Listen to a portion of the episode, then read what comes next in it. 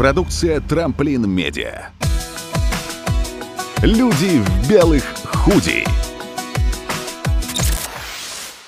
Доброго дня всем, кто нас сейчас слушает, или доброго вечера, или доброго утра, или любого того времени суток, которое вам сегодня по душе. Подкаст «Люди в белых худи» от Трамплин Медиа снова в ваших ушах. Меня зовут Иван Притуляк, актер, радиоведущий, начинающий психотерапевт и... А меня зовут Алена Шапарь. Я художник, блогер и психоактивистка. Начнем Сегодня с... Да, тема очень серьезная. Я по- постараюсь чуть-чуть дело на себя перетянуть. давай, тащи, А, да. Да, мы сегодня поговорим со специалистом на такую тему, которую я вкинула Ване для того, чтобы мы ее обсудили, потому что она находится как будто бы в теневом бане. Все про нее знают, но никто про нее не говорит. И это тема self-harm или самоповреждения. А вот теперь уже вступай, Ваня. А, Валентина Кинос, наш сегодняшний гость, психотерапевт, когнитивно-поведенческий терапевт, член Ассоциации когнитивно-поведенческой психотерапии. Валь, привет. Привет. Да, тут не кивать, тут не видео, тут аудио, тут нужно, тут нужно ртом говорить, да. Слушай, ну, э, на самом деле, когда мы готовились к этому подкасту, мы бросили вновь клич в наши социальные сети. Э, Алена спросила у своих подписчиков, я у своих, насколько люди вообще в курсе знают, что это такое, и кому приходилось с этим сталкиваться. Если мы посмотрим условно официальное определение, self-harm — это самоповреждение человеком самого себя без цели э, совершения суицида. Потому что Мгм. суицид это отдельная история, селфхарм другая история. И мы обнаружили, ну, в общем, большое количество таких сложных, тяжелых отзывов. Почему-то мы встретили такую вещь, что люди не знали, что об этом вообще можно говорить о том, что это прям какая-то такая тема, которая находится чуть ли не за... То есть психотерапия постепенно входит обратно в э, разговоры, да, в то, что это Мгм. нормально, иметь собственного психолога, терапевта, к которому ты ходишь, но про self-harm как будто это прям такое отдаление. Как думаешь, почему? Вообще мне удивительно даже это слышать, потому что если сталкиваться с подростками, то сейчас практически через одного подростков есть какие-то тенденции к самоповреждению. Наверное, если говорить про взрослых людей, опять же, если человек приходит ко мне, то, конечно, он уже со мной на эту тему будет разговаривать. Наверное, поэтому для меня это и оказалось такой новостью, что люди, в принципе, не знают, что об этом можно говорить, и достаточно открыто. А вообще вот эта история, вот вы говорите, подростковая, она действительно только подростковая? Нет, конечно. Потому что я, вспоминая свое подростковое, помню, что среди моих знакомых, когда нам было там 14-15, было очень много людей, которые резали себе какие-то фигуры, вырезали там э, циркулем, лезвием, чем угодно слова на руках, резали просто вены. Это казалось чем-то таким романтичным, что они такая непонятая никем душа. И то есть мне казалось, что это происходит больше среди подростков. Потом, когда мне начали писать подписчики, я поняла, что и среди взрослых это продолжается, но, к- естественно, это тщательно скрывается. Вообще, первая причина, почему люди начинают это делать? Тут мы напарываемся на очень интересный вопрос, да? Он Да. глобальный, я понимаю, но это тот вопрос, э, который чаще всего волнует. Почему? Зачем ты это делаешь? Ну, а тут как бы сколько людей, столько и причин. Мгм. И действительно, кто-то э, будет начинать совершать какие-то самоповреждения именно для того, чтобы показаться какой-то такой, ну, экзальтированной личностью, таким необычным человеком, человеком с, таки, с такой тонкой душевной организацией. Ну, действительно, есть и такие мотивы. И, в общем-то, в этом тоже нет ничего плохого. Пока а- акцентировать, ну, наверное, позиционировать себя как э, человека такого очень ранимого. Ну, зачем-то это значит нужно. И хорошо бы разобраться тогда, а зачем, почему именно таким способом можно взаимодействовать с миром. Как будто бы иначе никто не заметит твоих, а, твоих трещинок, твоих слабостей каких-то. Вот про никто не заметит. Э, В большинстве того, что я видела, это было скорее... Ну, сейчас я уже с возрастом анализируя то, что было тогда, я понимаю, что это было не потому, что у человека реально была какая-то вот прям ужасная душевная боль, а потому, что он хотел привлечь Мгм. внимание. И отчасти именно из-за этого есть стигма, что на это не стоит обращать внимание. Человек режет себя, чтобы привлечь к себе внимание. Но ведь он зачем-то это Мгм, делает? безусловно. Зачем пытается привлечь внимание? Потому что не хватает его, особенно в подростковом возрасте? Или почему вот это конкретно выливается именно в, допустим, порезы э, кожи? Мгм. Ну а вот как раз об этом и разговор, что является ли недостаток внимания реальной какой-то болью или не является. Ну, как будто бы сам по себе недостаток внимания, как будто бы вот это ощущение, что ну ты вообще ни с кем, что на тебя ну, никто вообще не смотрит, и ты как бы в этом мире не очень-то кому-то нужен, как будто бы это нереальная боль. А в общем-то это действительно то состояние, которое довольно тяжело переносится. И плюс, если это еще помножить на тот же самый подростковый возраст. На гормональный бум, Мгм. который происходит внутри. Вообще, это об- обесценивание подросткового опыта, это одна из самых неприятных вещей, с которых мне, допустим, приходилось сталкиваться со всех сторон. Я, будучи отцом подростка, второй, один уже одному 10, второй подрастает как раз, второму 5, и будучи сам, помня это время и все эти моменты, то, как человек себя чувствует, это его индивидуальная вещь. На самом деле, ощущение отторгнутости от какого-то сообщества может приносить такую же жуткую боль, как конкретная физическая боль. И э, для меня, я, у меня был опыт селфхарма, но не в подростковом возрасте, в другом немножко. Я переведу тему на то, почему это, проис- почему это делают более взрослые люди. Вот. У меня опыт был следующий. У меня был, э, как раз почему я пошел в терапию, в том числе. История растянутая, я рассказываю про это в разных 56 выпусках. подкастов. Вот, плю- плюс-минус. А, Но проблема была в том, что очень сильно нужно было соответствовать высоким требованиям, предъявляемым внутри семьи, причем я уже из семьи вышел, мне уже было около 25-26 лет, плюс-минус. Я набрал огромное количество проектов, и на всех этих проектах, в силу того, что хотелось быть везде идеальным, все посыпалось. И в какой-то момент времени, когда галерея образов в моей голове стала метаться с очень большой скоростью, перелистываться нужно сделать это, это, это, это, и я понимаю, что я не успею сделать это, подведу этих людей, не успею сделать это, подведу этих людей. И в таком состоянии я пробыл какое-то время, были сперва панические атаки, а потом э, я в какой-то момент стал просто бить себя по голове кулаками со всей дури. Прямо очень сильно, до синяков. И эта боль, она помогала мне остановиться и, скажем, э, прийти в себя, чтобы эту молотилку в голове остановить. Я смотрел, я исследовал и читал эти вещи. Для некоторых людей действительно в причинении себе боли это один из способов остановить внутреннюю эмоциональную бурю и хоть на какое-то мгновение почувствовать себя живым, адекватным и какой-то контакт с реальностью обрести именно через причинение боли самому себе. Форматы могут быть самые разные. От э, ударов кулаками об стену в кровь, там разбивая костяшки, до непосредственного физического нанесения себе порезов, ударов по голове, там еще чего-то, еще чего-то. И в этом смысле здесь нет цели привлечь внимание. Здесь есть цель хоть на мгновение зацепиться крюком за реальность. Вот, а почему это уже происходило? Вот это еще один большой вопрос. Мгм. Глубокомысленно. Почему это происходило? Ну, это такая сейчас будет штука, как заявка на терапию. Мгм. Ну, я примерно с этим разобрался уже на самом Ага. деле, да. Но если бы вот, допустим, реально, если бы действительно с таким запросом пришел, как бы шел разговор в дальнейшем? Ох, вот не просто мне сейчас на это отвечать, Мгм. но по сути мы же сейчас уходим тогда в какой-то э, терапевтический такой режим. Мгм. Это же немножко уже будет совсем другая история. Мгм. Но, в общем-то, была бы история, наверное, а, о том, что предшествовало, в какой момент это начиналось, Мгм. почему это начиналось, в каком эмоциональном состоянии. Если говорить в принципе да, о подходе когнитивно-поведенческом, а, есть такая очень любимая мною там модель, называется СМЭР. Там есть ситуация, мысли, эмоции и реакции. Ну вот по первым буквам получилась аббревиатура СМЭР. Мгм. И мы-то условно видим только две части из этого всего. Мы видим ситуацию какую-то и видим какую-то реакцию. Вот ситуация в данном, в данном случае какого-то цейтнота, какой-то явной перегрузки, Мгм. и реакция это вот битье как раз уже там себя кулаками по голове.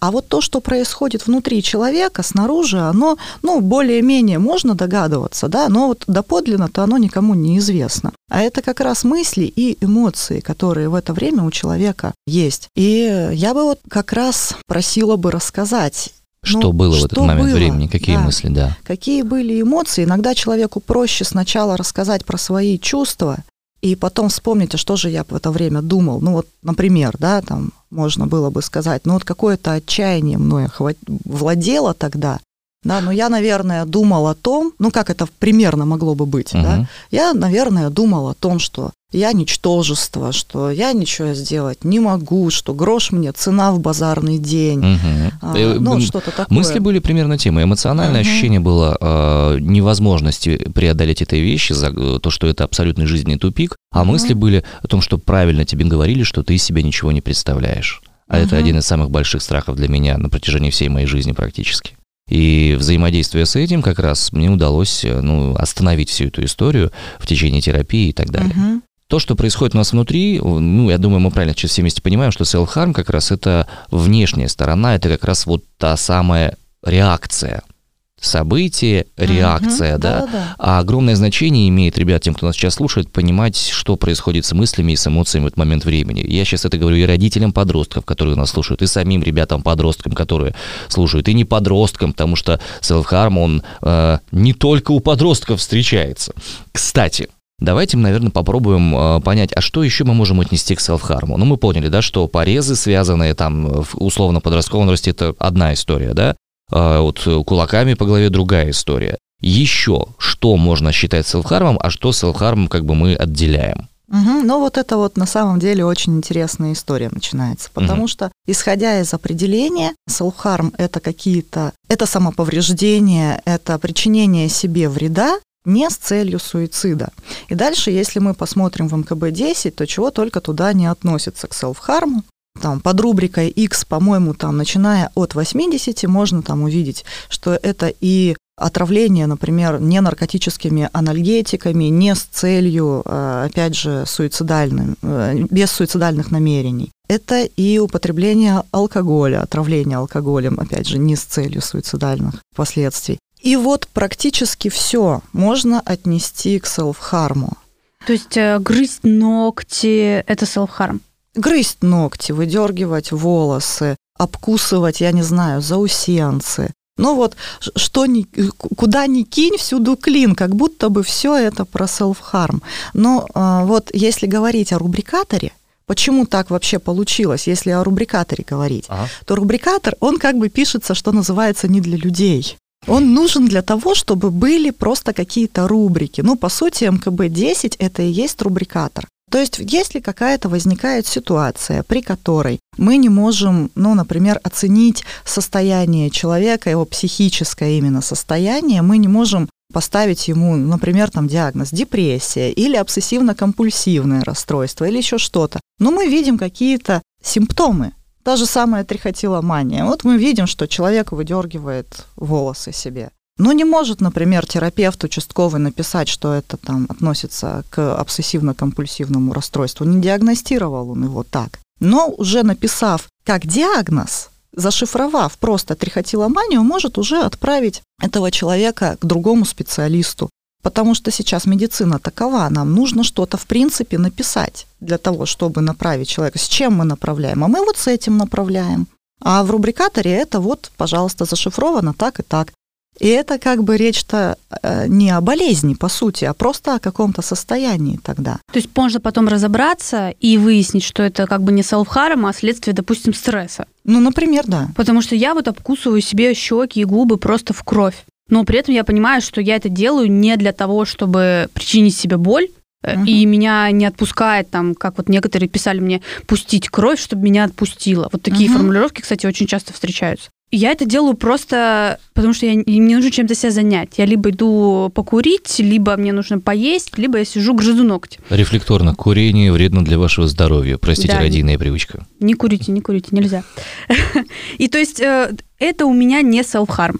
Или это self-harm вследствие стресса. Да Но вот вот, Вот такие том, вещи что- хочется э, понять, Да, да, в- да, давай. разграничить М- чуть-чуть. Можно я тут немножко да, Давай. какую-то э, концептуальную какую-то штуку внесу? Слушай, self-harm это всего лишь слово. Ну, серьезно. Это Мгм. термин, причем он не имеет официального медицинского значения. Это пришедший из английского языка термин на нашу историю. Мгм. У нас в МКБ-10 есть огромное количество вещей под рубрикой «самоповреждение», так или иначе. И самоповреждение не является заболеванием как таковым. Вот, Самоповреждение является одним из, скажем, поплавочков или там сигнальных значков о том, что что-то где-то в организме происходит такое, что человек это себе делает. Хорошо, тогда еще другой вопрос. Я же прав? Почему? Доктор, я же Ну, прав? вообще, да, я как раз об этом и хотела сказать. Ну и вроде бы я даже об этом и говорила, что ну, это не, это не заболевание, это нужно просто для того, чтобы можно было что-то написать. А почему нужно идти там вот резать себе руки, выдергивать себе волосы? Что ты не можешь в поле пойти проораться? Вот у меня с подписчицей была беседа прям такая. эм, я эмоционально это воспринимаю, но Мгм. я постаралась в словах более корректно это объяснить. Вот она мне рассказала я очень надеюсь, что она послушает этот подкаст. Она мне рассказала, что после расставания с парнем он начал резать себе руки. И она его спрашивала, зачем ты это делаешь? Он говорит, я так, мне легче переживать эту боль. И вот она мне пишет, я вообще понять не могу, вот что он реально не может выйти в поле, проораться, нужно же любить себя, пойди займись творчеством, спортом. Неужели все так просто? Это... Если вы грустите, не грустите. Ну да, это очень частая история, которая прикрывается, меня воспитывали вот так, вот что ты не можешь так же. И почему реально вот это именно причинение боли себе, а не пойти там в спортзал и выпустить другим способом эмоции. Ведь люди знают о том, что можно пойти поорать в поле, но при этом они берутся за что-то острое и начинают царапать. Угу. Это я не для себя сейчас спрашиваю. Это хороший вопрос на самом деле, действительно. Что может быть в основании вот такого именно? Почему именно самоповреждение, а не альтернативные способы стравливания эмоций. Ну, а тут неплохо было бы разобраться и с молодым человеком, как бы, да, но и с девушкой тоже. Девушку-то это почему так задевает? Это же уже бывший молодой человек. В общем-то, он имеет право делать со своим телом все, что он считает нужным. И почему это вызывает у девушки такой сильный эмоциональный отклик, что в это время она чувствует и что ею руководит, что вот она в такую живую полемику вступает в итоге по этому поводу. Я думаю, что неплохо было бы, если она нас действительно слышит, вот с этим поразбираться, потому что вроде как звучит такое, что он не должен так делать. Ну, а, собственно, почему не должен? Ну, а если он все-таки так делает, то что тогда происходит с ней? Каковы тогда мысли ее относительно ее самой? И каковы тогда чувства у нее? О чем это в ее расставании? Не знаю, стоит ли анонсировать здесь про чувство вины, но куда-то в эту степь хочется. То есть здесь надо разобраться и ему со своими чувствами, и ей. Но и вот, лучше вот бы ей, им ей, не обесценивать друг ей, друга. в общем-то, точно, потому что, ну, у нее это, конечно, он таким образом он попадает в какую-то ее боль, как будто бы она ответственно продолжает оставаться Хотя она уже с ним не в отношениях. Тут из-за Но... острова созависимые отношения такие. Да-да-да. Ну, как будто бы она продолжает оставаться ответственной за то, что он сейчас делает, что он сейчас испытывает и как он переживает это расставание. Но он переживает так, как переживает он. И, в общем-то, она здесь уже ни при чем. А то, что касается молодого человека, да, ну вот он переживает таким образом. И, ну, нередко, я тоже не могу сказать, что, ну, у него сто процентов так.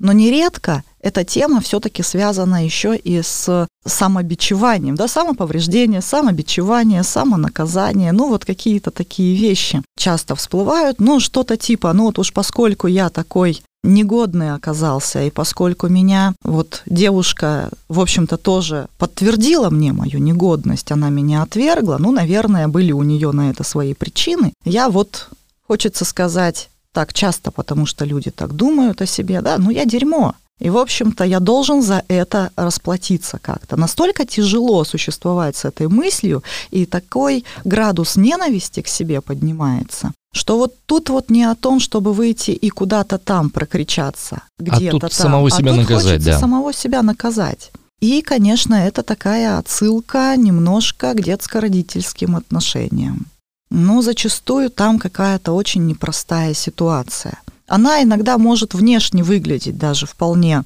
ну, часто так бывает, внешне семья вполне приличная, и вроде бы даже нет какого-то насилия над ребенком. Но, тем не менее, потом ребята вырастают вот с тенденциями к самобичеванию, к самонаказанию, ну, потому что агрессия, она может быть разная. Это не обязательно а, бить там ребенка в кровь, там, предположим. Это может да, быть и психологическое это, насилие, это может да. быть и психологическое насилие. При наличии угу. ригидной мамы это у, прелесть вообще может То получиться. есть в этом случае мы идем а, к специалисту и прорабатываем детско-родительские отношения, самооценку, свои отношения с миром и с самим собой. То есть по сути, мы сейчас да, говорим конечно. о том, что чтобы прекратить self-harm, нужно разобраться в его причинах. Угу. И э, добраться до истока, откуда это пошло. То есть оно как снежный ком наваливается.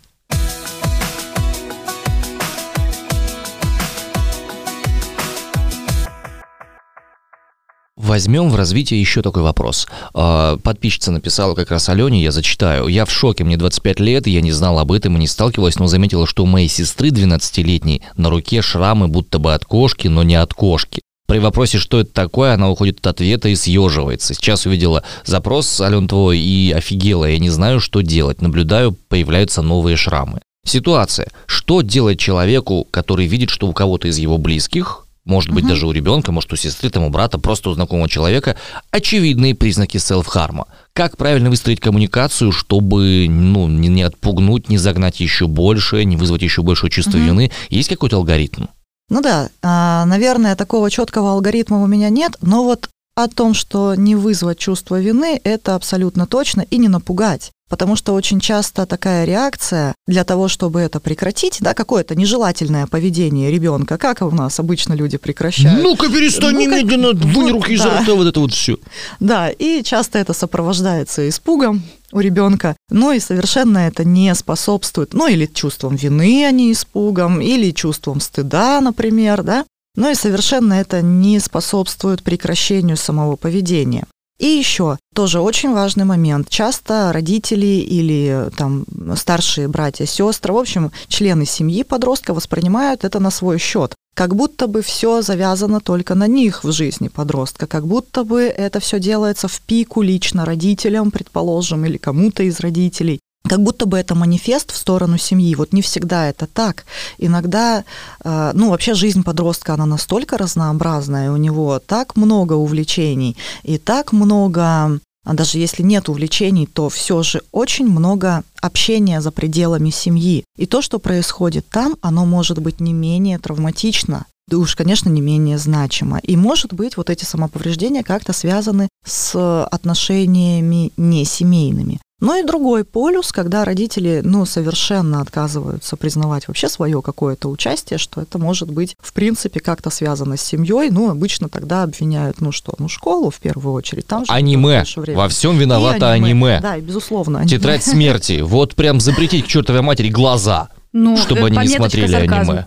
Да, да. Нет, почему? Я на полном серьезе это говорю. Ой, Ваня, ты сейчас вообще нам аудиторию отрезал наполовину. Евангелион отвратительная Все, вещь. замолчи. Что еще там ужасное? Помехи. Наруто, Наруто это, воп- это Хватит, просто Ваня, какая-то Содом с серьезно- Я тебе серьезно говорю, прекрати. У нас аудитория совершенно другая должна быть сейчас. Нормально, Ты же понимаешь, что м, на Да. Селхарм действительно придет очень много подростков, потому что я, наверное, первый раз заметила активность у себя в Инстаграме, когда мы, ну, подняла вот эту тему в сторис, Мгм. что э, выросла активность э, 18-21, хотя у меня активность подписчиков это 24-35. Слушай, ну, Потому что это актуальная тема. Давайте, да, продолжим с причинно-следственными связями. То есть это может происходить вне семьи, причины этого могут быть и в мама с отношениях папой не семьи. виноваты. Либо же наоборот, это происходит в семье, но мама с папой говорят, это все он во дворе набрался. Мгм. Ну, что дальше делать?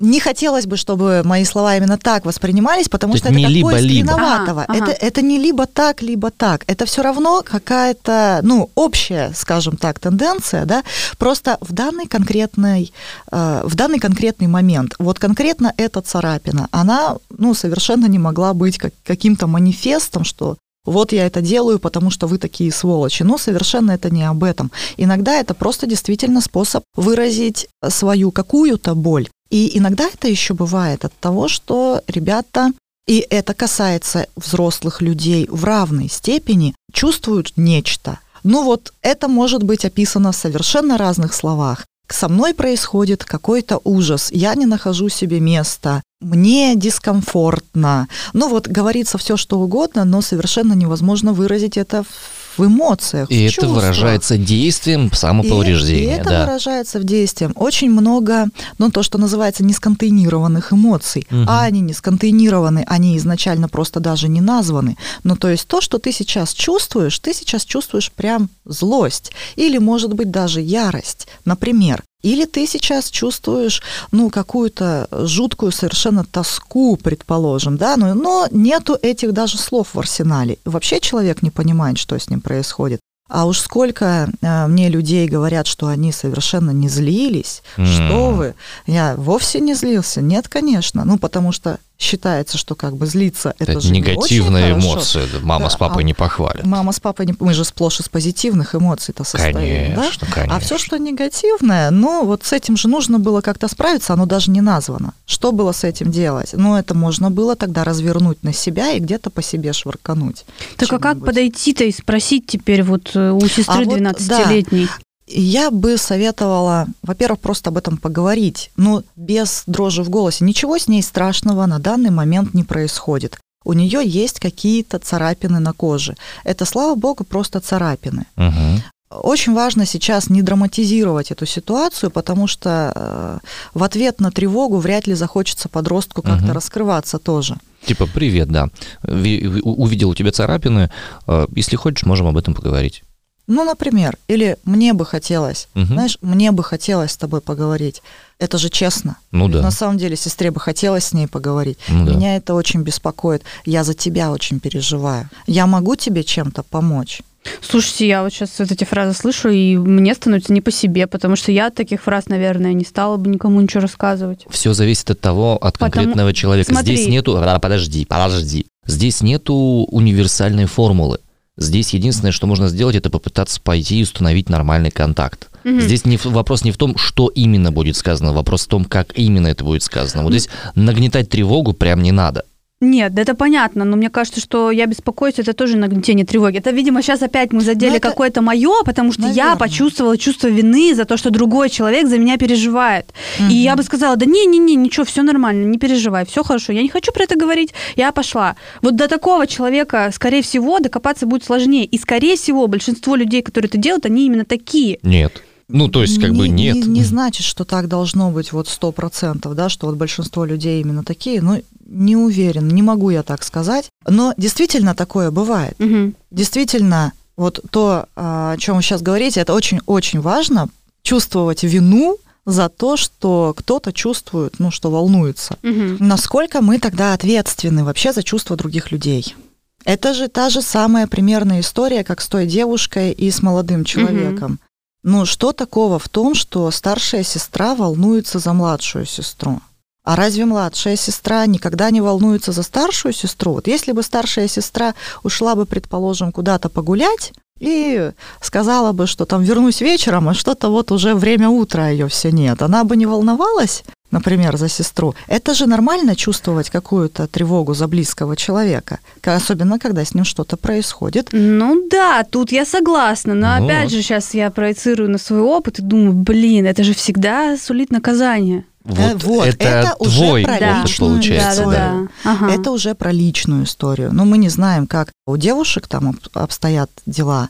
Наверное, сестре-то виднее всего, какие именно слова подобрать. Мгм. Но что очень важно, это о том, что есть желание помочь, и ну, не стоит убегать, не стоит так э, убегать в тревогу, А, не стоит так себя накручивать, что сейчас происходит с ее сестрой что-то воистину страшное. Ну, в общем-то, все не так уж плохо. Ну, есть какие-то а, моменты, на которые стоило бы обратить внимание. Может быть, об этом можно просто поговорить. Чем честнее будет разговор, на мой взгляд, тем лучше.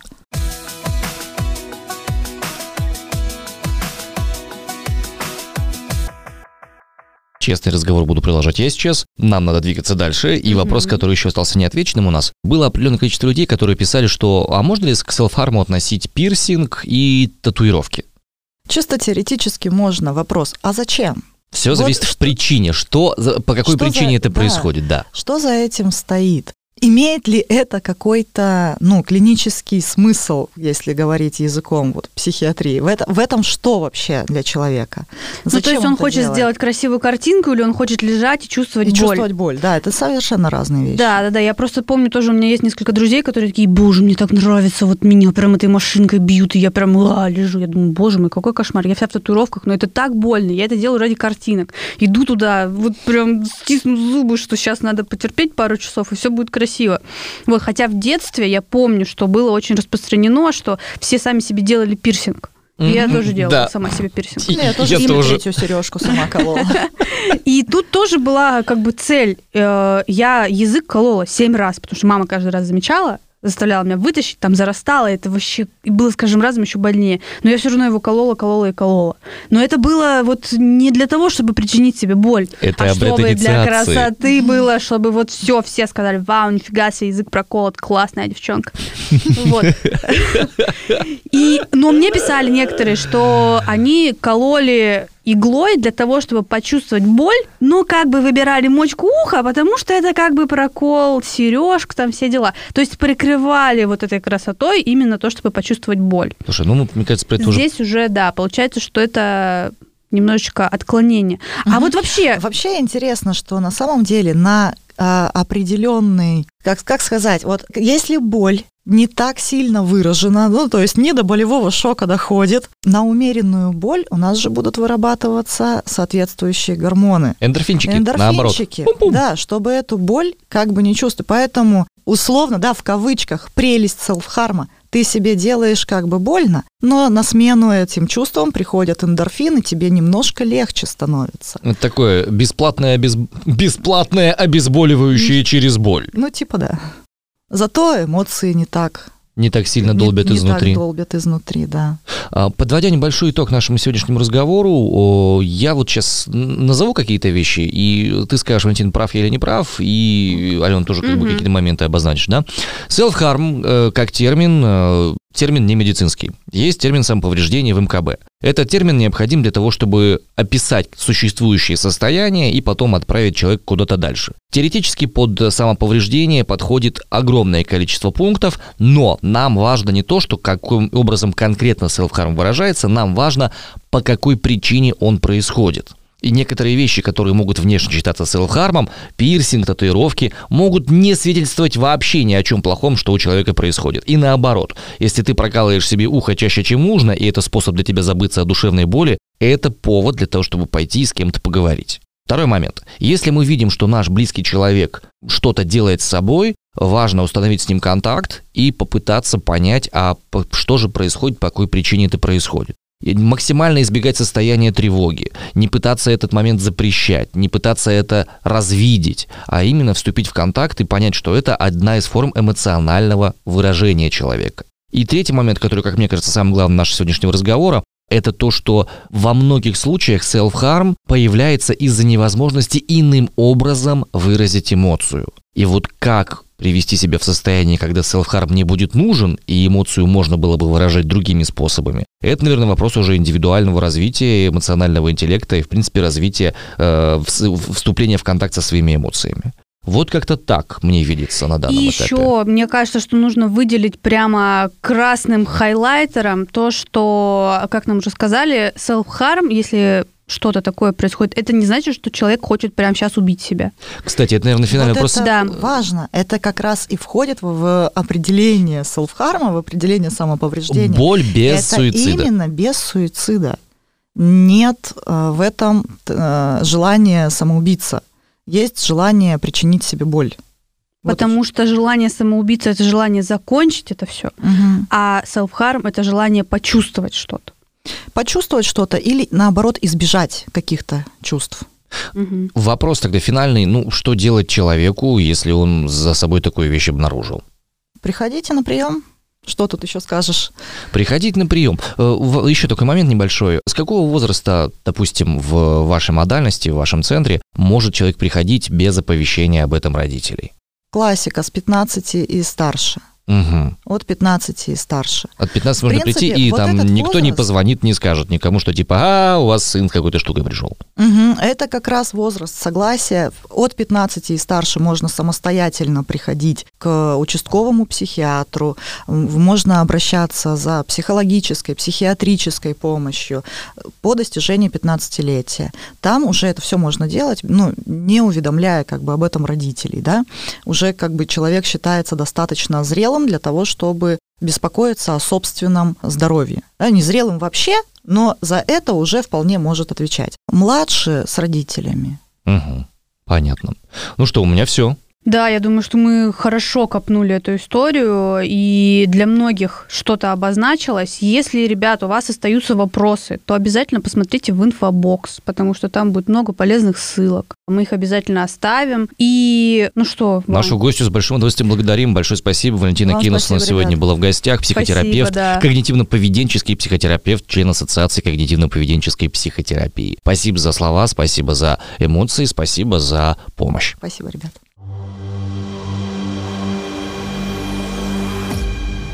Продукция «Трамплин Медиа». Люди в белых худи.